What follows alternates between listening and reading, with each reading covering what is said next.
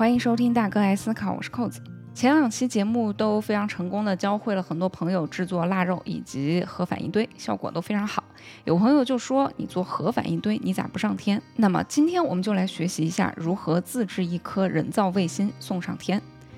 我们都知道，一九五七年的时候，苏联发射了斯普特尼克一号卫星，这是人类的第一颗卫星。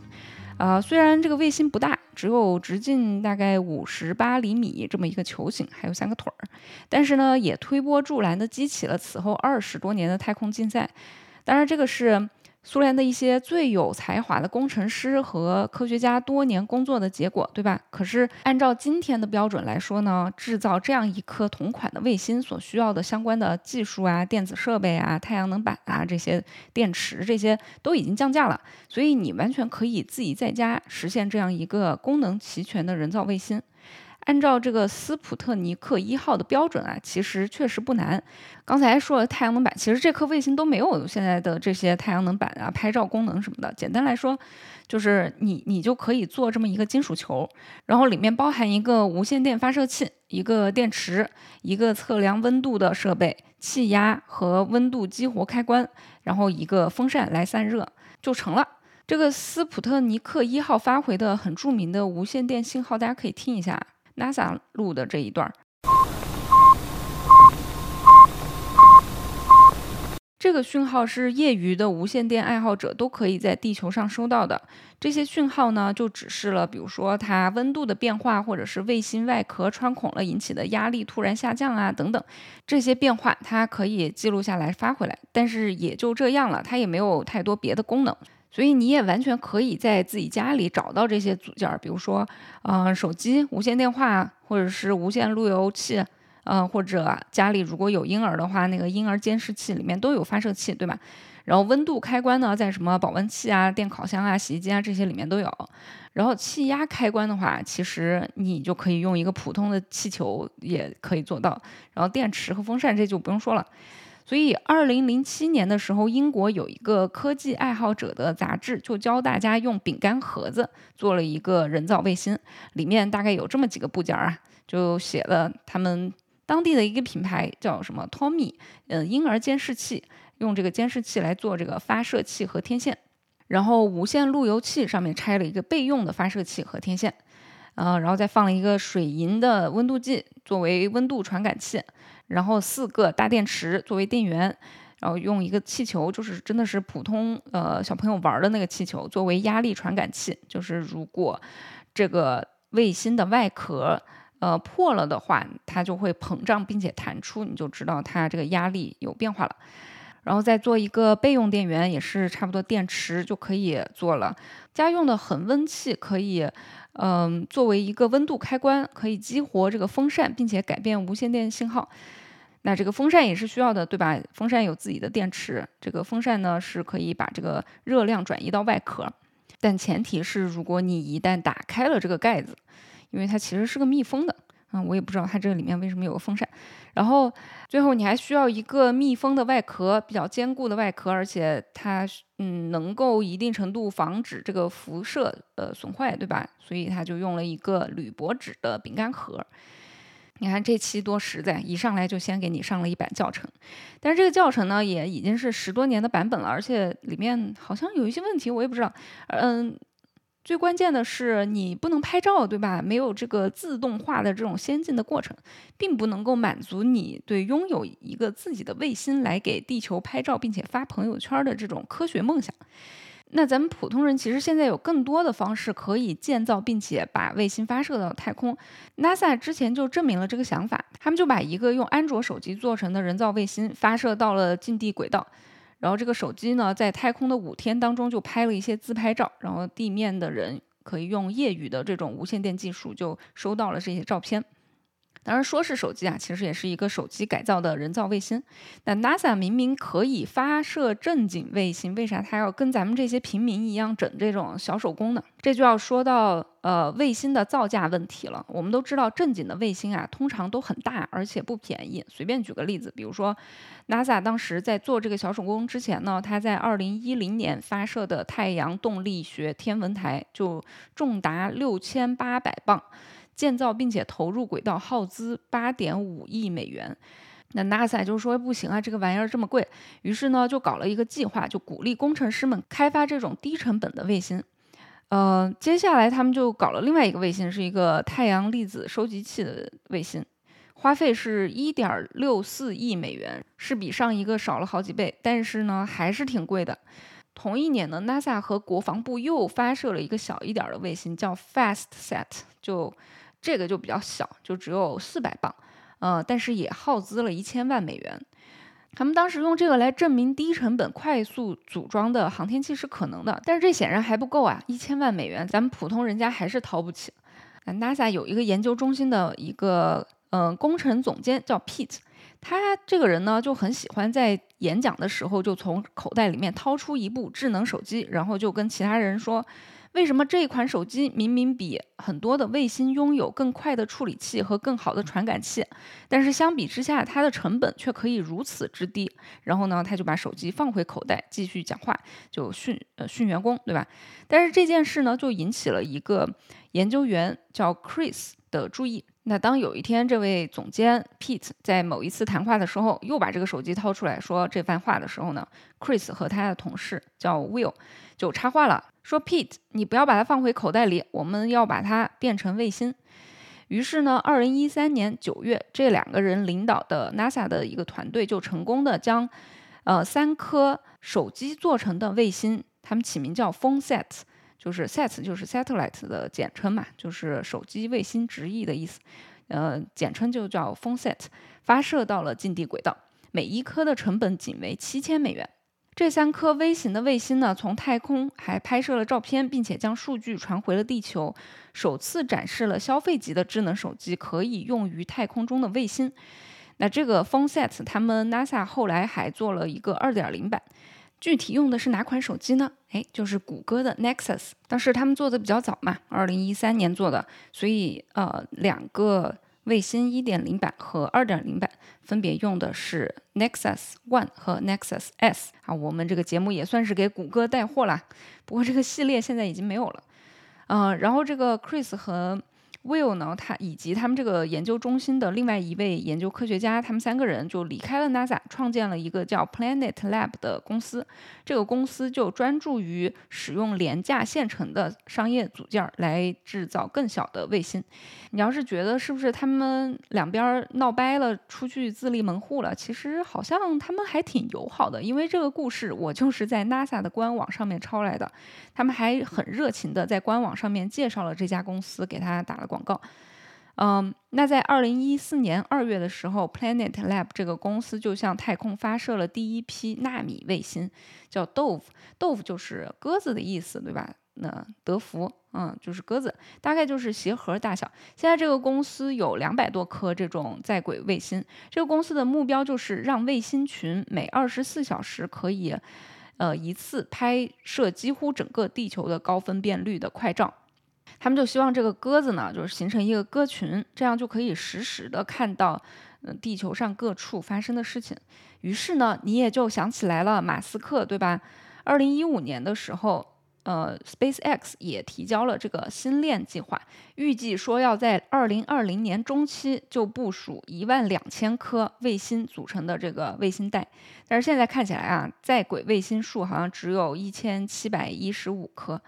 呃，比他预计的少了很多倍啊，不过已经很多了。他基本上每次发射这个猎鹰九号的时候，就会带五十七到六十颗左右上去。据说现在已经是能够在一些地方提供互联网服务了，呃，都在公测阶段。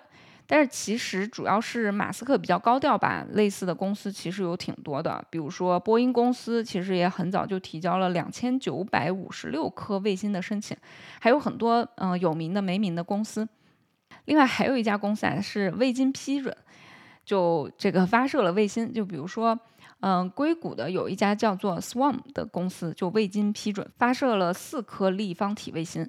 立方体卫星，咱一会儿再说，是一款卫星。然后 FCC 就是这个，然后这个 FCC 就是联邦通讯委员会，就对此做出了严厉斥责，并且宣布撤销其另外四颗卫星的发射授权。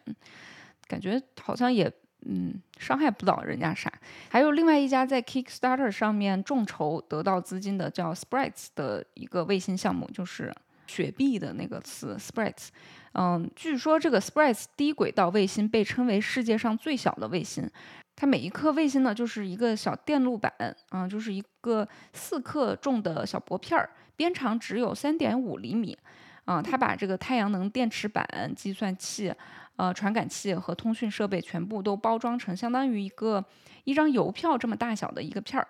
那它的设计呢，就是在近地轨道呃运行数周，然后在大气层里面烧毁。这个计划呢，就有经过 NASA 的审核，被认为就算是这么多，但也不会威胁到地球轨道上面其他的物体。那在 NASA 发了这个小卫星之后呢，经过这么多年，在小型卫星这个领域呢，就有了很多的分类。啊，首先一个就是微型卫星，就是 micro satellite。呃，大概是指十到一百公斤的卫星，但是这个听起来其实也很大了，对于我们这个小手工课来说太重了。呃，再小一级的就是纳卫星，纳米的纳 （nano set） 就更小了，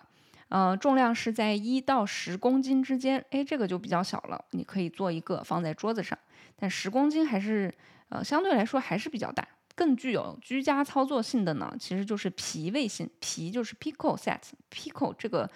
皮米的皮啊，就是兆分之一的意思，一般就是指零点一到一公斤的卫星，不到一公斤，哎，就是咱们要是用手机做一个的话，就属于这个区间。还有更小的，就是叫非卫星，非米的非，就只有十到一百克。这个卫星呢，基本上就是一个小芯片，就是刚才说的那个 Sprites 的那个小卫星。嗯，差不多就是这种，它有电能，然后发射信号，呃，有一个太阳能小小片片，这差不多也就这样了。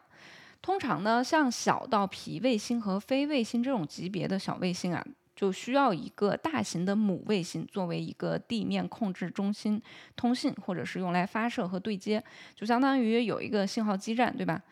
呃，当然这个分类呢，也就是僵硬的划分了一下，比较好讨论。就跟鸟类也不 care 鸟类学家怎么给他们分类的一样，科学家们呢也就自自由发挥，自己做自己的。像是 NASA 的这个手机 PhoneSat，它其实也算是皮卫星，但是他们有时候自己也写的是钠卫星。嗯，就可能当时还比较早吧，还没有皮卫星这个概念，不知道。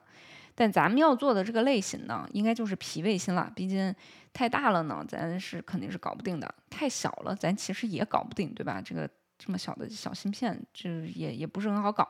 我们姑且呢，就给这颗卫星命名为“大哥号”，对吧？好，大哥号现在是一颗皮卫星。咱们说皮卫星，它也只是规定了这个规模、大小、款式，咱还有多种可以选的。最常见的就是正方形的立方卫星。这个也是现在爱好者们做的比较多的一个款式。那 NASA 它当时用手机做的那个小卫星呢，也是一个立方卫星。据说现在人类已经发射了三千多个这种立方卫星了，因为简单好做，门槛低，所以大家都在做。标准的就是一个十乘十乘十的一个呃厘米的一个方块，六个面儿呢都可以贴这个太阳能板，所以嗯，不管你怎么转都可以吸收太阳能，而且呢也比较好确定你的朝向。制作比较简单，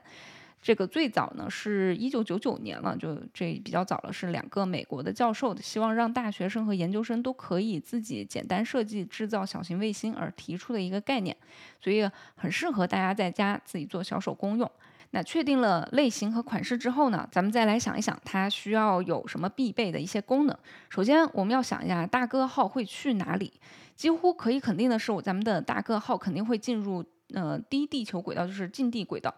这个是一个范围，大概是，呃，距离地面一百五十公里到六百公里这么大的一个很大，还挺大的一个区间。那这个区间里面呢，有很多的科学卫星和空间站啊，都在这里。它是位于电离层之内的，就是还是属于大气层里面，呃，是比较薄的这个部分。那它与地球的大部分磁场也是相吻合的，因为我们知道地球磁场呢能够保护我们免受太阳这种比较激烈的活动，呃，这些什么高能粒子啊、耀斑发射和日冕物质就抛射出来的这些东西，在到达地面之前呢都被磁场给分流了。就是咱们在靠近两极的地方就会看到极光，对吧？这个就是那些粒子。所以，如果我们飞得太高，到了电离层之上的话，那由于太阳活动，太空环境就比较的恶劣了，在它之下，就这个辐射风险会低了很多。这就是为什么国际空间站被保留在这个近地轨道上的原因。所以，基本上来说，这个近地轨道是比较安全的，这就是我们大哥号比较适合待着的地方。那典型的一个近地轨道的周期大概是九十分钟，也就是说，它每九十分钟绕地球一圈儿，每天绕地球运行大概十五圈儿。嗯，轨道可以是位于，比如说赤道附近，是绕着赤道这样转，或者是从北极到南极这种极地轨道都可以。那你的轨道也可以是接近圆形，或者是偏心的。按理来说，呃，理论上来说都是可以，但是这个轨道呢，你的选择比较有限，因为这个需要。咱到时候看找的这个火箭供应商提供的选项啊，通常他们卖给这个业余爱好者的话，我们很可能会买到一个标准的二百五十公里左右接近圆形正圆形的一个轨道，不管是赤道还是极地，呃，大概是这么一个轨道。这样的轨道的话，大哥号大概会持续呃三到十六周，通常来说不到三个月吧。嗯，然后在坠入这个大气层的时候，自己烧毁蒸发，不会留下太空垃圾。而且因为这个是任务寿命比较短嘛，嗯，所以我们也不需要担心辐射的累积损坏，有可能会遇到什么扰乱传感器或者计算机的单事件扰动。但是因为我们反正也不是做什么科研，不需要百分百的正常运运行时间，所以应该也不是什么问题。那我们再看一看温度。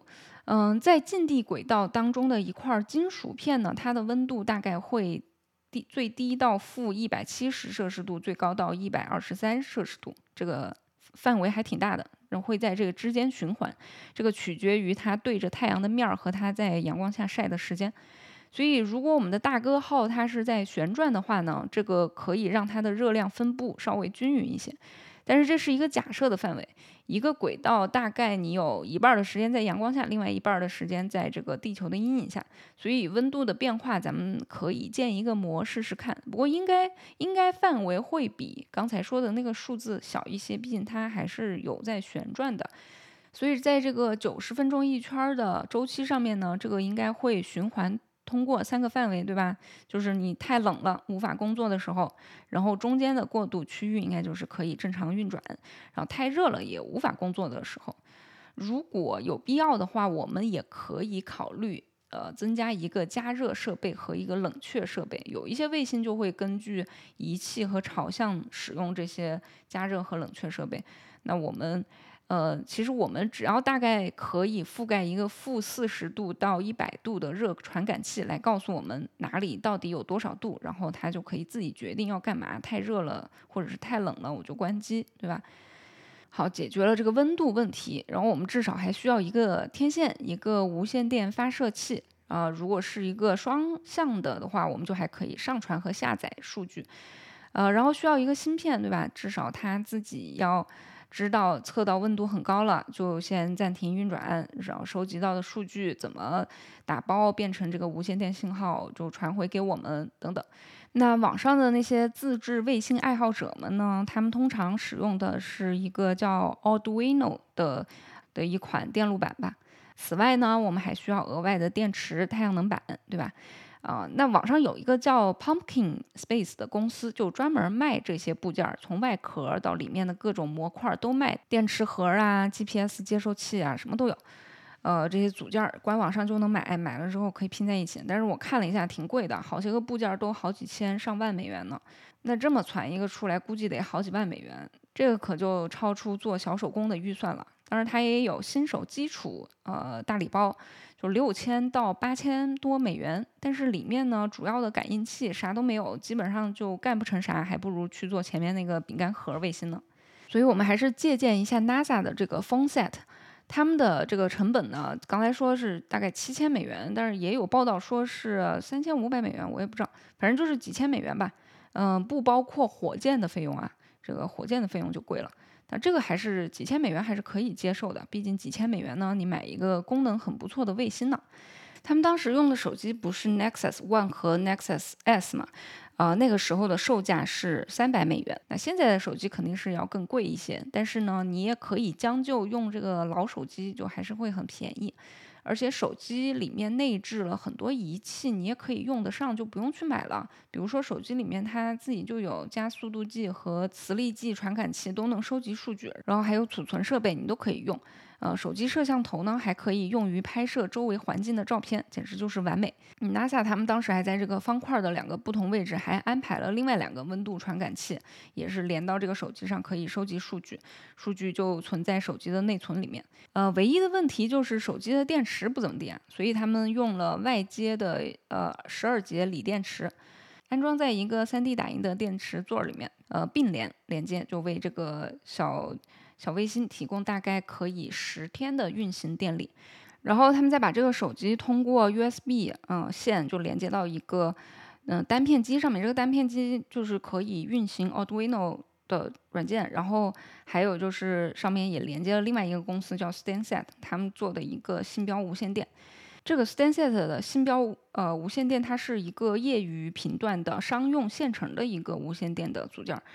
这个组件就可以把呃，数据下行传输到地面，他们的第二代呢用的是，呃，双向的就可以，也可以上传，而且他们还连接的是一个卷尺天线。卷尺天线就是你家里量东西、装修的时候量东西那个卷尺啊，那个金属的那个卷尺。其实民间用这个卷尺做天线还挺多的，业余的无线电爱好者应该都知道。就是而且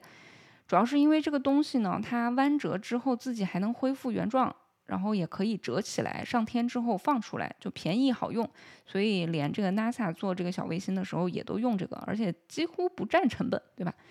好，那做好这些基本所需要的部件之后呢，我们就可以在地面上测试了，来评估一下手机在这个太空环境当中的生存能力。比如说 NASA 它的地面测试就包括了把这个手机暴露在一个较为真空的水平。然后呢，在非常低温是负三十五度，然后到呃正六十摄氏度的一个温度下，看看有没有什么问题。在这些条件下呢，就都没有观察到智能手机的性能异常。然后除了智能手机以外呢，他们还同样的测试了一块 Arduino 的那个电路板，也没有显示出来有什么问题。说起来，这个 Arduino 啊，就是提了好几次了。简单说一下，就是爱好者们和 NASA 都在用的一个东西。其实不只是做卫星了，它其实是一个开源的嵌入式硬件平台。就按照 GNU，GNU 就是我们之前在那个呃斯诺登那一期、那两期里面都有说到了开源的这样一个系统。它是按照 GNU 的公共许可证呃来许可的一个开源软件和硬件。嗯，它是两个都有的，就还挺有意思。它是等于是一个免费知识共享开源的一个电路图设计，大家在这个基础上设计的电路板呢，都可以呃都会需要开源。所以你看很多的呃学生或者是爱好者做的机器人啊，什么小传感器啊这种，都是用的是这个电路板设计，而且任何人都可以制作这个板的硬件来分发。你也所以你也可以在网上能够买到有 DIY 的套装。那就非常适合我们做这个小手工用了。好，接下来我们可以想一想，大哥号的科学任务是什么了？那老大哥的任务当然是看着你了，所以我们需要有摄像头。那你看，手机上自带的摄像头，这个时候就派上用场了。你想一想，这些手机大厂们为了减小手机的重量、体积、厚度，还还要增加像素，花费了多少的研发费用？这都相当于帮你省下了。嗯，有了摄像头之后呢，比较简单的就是你随机指向，就是它自己转到哪儿我们就拍哪儿。但是这个 就用处不大，对吧？你也不想要拍那些乱七八糟的东西，所以我们肯定是希望能够主动指向，就是让大哥号对准一个我们感兴趣的物体，可以是太阳，或者是呃月亮、星星、天空背景都可以。当然，我们是希望能够指向地球啊。但是指向地球是需要许可证的，当然这个也不难获得嘛，咱们可以申请一个。这个你看，咱们这个隐私可能也是受到一定的保护的，虽然这点保护也是没啥卵用。不过反正咱们用手机做的卫星呢，也拍不到个啥，除非你 用的是华为，对吧？一定是连黑洞都可以拍到的啊。不过呢，这种主动指向就有一点技术难度了。首先，我们需要非常精确的知道自己的位置。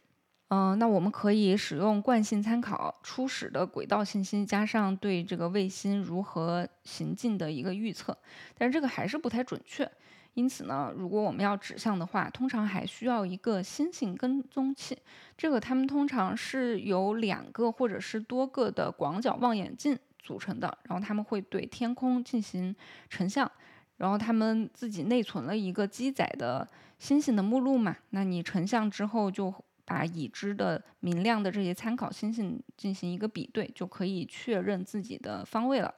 大概意思就是用这个望远镜看星星，然后来确定自己的方位。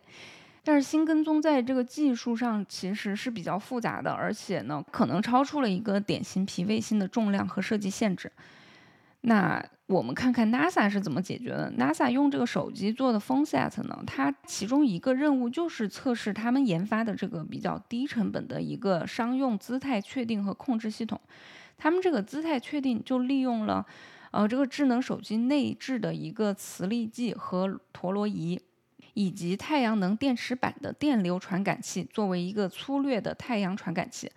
这样就是等于是说，你不是那个方块吗？它是一个立方卫星嘛，有六个面，六个面都有这个太阳能板。那你从这六个面收的呃的太阳能板收到的太阳能，你就知道大概它哪个面儿朝着太阳的。然后再加上它里面的磁力计和陀螺仪，就可以能够算出来大概对着的方向。嗯，然后你再计算出来，如果要对准我们想对的方向，要如何调整它的姿势？姿势控制呢？它是六个面上都有一个磁线圈和三个无刷直流小马达，就是反正是一种小马达，那就用这个小马达来转动自己。那刚才说到这个磁力计啊，它这个磁力计其实是可以作为一个稳定功能的，就也是为了在这个小卫星部署好之后运行来稳定它，防止它乱转嘛。他们就是通过这种磁性线圈来实现校准。磁性线圈呢，它会施加一定的磁场，对吧？那我们就可以把这个磁场的一个特定轴与地球的磁场对齐。他们通常是在与地面通讯之前呢，就先要做这个动作，这样对好了，咱再通信。那么有了稳定和姿态控制之后呢，我们就可以拍照了。嗯，那这个 Phone Sets 上面写的这个软件呢，可以运行这四个动作，就是相机活动，每次拍摄一张照片。那传感器呢，就从手机的外部传感器收集一些数据，比如说你拍摄这张照片的时候是在哪儿，时间是什么时候，然后温度怎么样之类的。嗯，然后图像分析器呢，就负责根据预先定义好的标准，在拍摄的图片当中去选择一个最佳的图像，然后图像处理器就负责分析和分解选好的这张图。那这个智能手机可以从它拍下的一百张照片里面选出最佳的一张照片。嗯，他们做的这个 PhoneSet 第一代捕获的最佳图片就定义的是具有更清晰边缘的图片，就是表明这个像素在同一图片当中的连续像素差异更大，就这个意思。那他们选出这张照片之后呢，软件就会把它分解成三种不同分辨率的图块，就是包括了背景。呃，中分辨率和高分辨率，那每个图块都包含在一个图像包当中。比如说，这个背景就是一个数据包啊，中等分辨率的就是六十四个数据包，高等分辨率的就是二百五十六个数据包。然后这个传感器，呃，收集的数据也会打包，然后根据任务的日期，通过这个。呃，刚才说的信标无线电去发送这些数据包，在第一天呢，他们会优先考虑发送这个低分辨率的数据包，就是你先发送一个小的回来。那在任务的其余时间里面，它就会优先考虑发送高分辨率的数据包。他们让这个手机是每分钟拍摄一张照片，直到拍摄完一百张照片，并储存到这个 SD 卡里面，然后分析图片，然后再选。图片，然后再打包，然后编译成这个标准图图片包，然后图片包再通过无线电，然后这样再传输。反正这些工作，我觉得对于现在的智能手机图像处理以及运算能力来说，应该是很简单的。说不定它还能给你开个美图呢，对吧？嗯。不过其实除了拍照的话，咱们也可以给大哥号一些别的任务。我们可以选择一些比较简单的，嗯。毕竟咱这个用手机摄像头拍照啊，还不如打开高德地图看一看算了。那更常见的皮卫星科学用途，其实基本上都是一些原位测量，就是呃，就是无需指向即可测量的一些传感器，所以他们就不太需要那个嗯前面说的姿态调整啊什么的。基本上测的就是，比如说温度测量啊，然后还有就是电离层当中的电场啊、磁场啊、来自太阳的光啊、反射的地球辉光啊。呃，测量一下电离层的密度啊，跟踪一下轨道或者定位等等，反正还是有挺多科研用途的。另外呢，它还可以给别的大卫星做测试用，就是在发射大的卫星之前，你可能比如说想要测试它，你某一个部件、某一个电子设备、新款的传感器或者是新款的这种通讯部件，你都可以先发射一个便宜实用的这种皮卫星来测试一下。如果以后我们要发射大哥大号，卫星的话，我们就可以把这些部件先放在大哥号，先上面先试一试。我在网上搜索的时候啊，看到全世界各地的网友，还有很多的呃学校的学生，他们都有制作小卫星的。二零一八年《新京报》上面的新闻还报道了北京十二中的学生做的两个卫星，一颗就专款投入两百四十万美元。而且为了更好的发挥这个通讯效果呢，丰台区还特别新建了四个地面站，一共耗资了四百万。也就是说，它一颗小卫星已经身价超过六百万，这应该还是没有算上发射的费用呢。但咱就算是说不算这个地面站的费用吧，光是一颗卫星就投入两百四十万，其实也是挺贵的。当然，参与的学生呢有三十一个，嗯，摊下来可能嗯不是很多，嗯，总之人家。高中生反正也做出来了，啊，那这个海淀区的父母得加油啊，对吧？不能让丰台区给超过。不过咱们自己在家做呢，就不用整这么豪华。我看这个 YouTube 上面最便宜的，有博主花了不到一千美元就做出来的。其实家里如果你有废旧手机的话，真的，我我觉得这个真的是一个不错的亲子科普小作业。如果有钱呢，你还可以买一个火箭舱位发射上去，反正也不会增加太空垃圾，对吧？如果你嫌舱位太贵的话呢，也可以作为小朋友的暑期实践作品展示嘛。啊，虽然你不能拍地球发朋友圈，但是怎么着也是造过卫星的人了。好啦，这期节目咱们就说到这里，欢迎大家点赞、评论、转发。如果是喜马拉雅或者是苹果播客的用户，也欢迎大家给我们一个五星好评。好，谢谢大家收听，下次再聊，拜拜。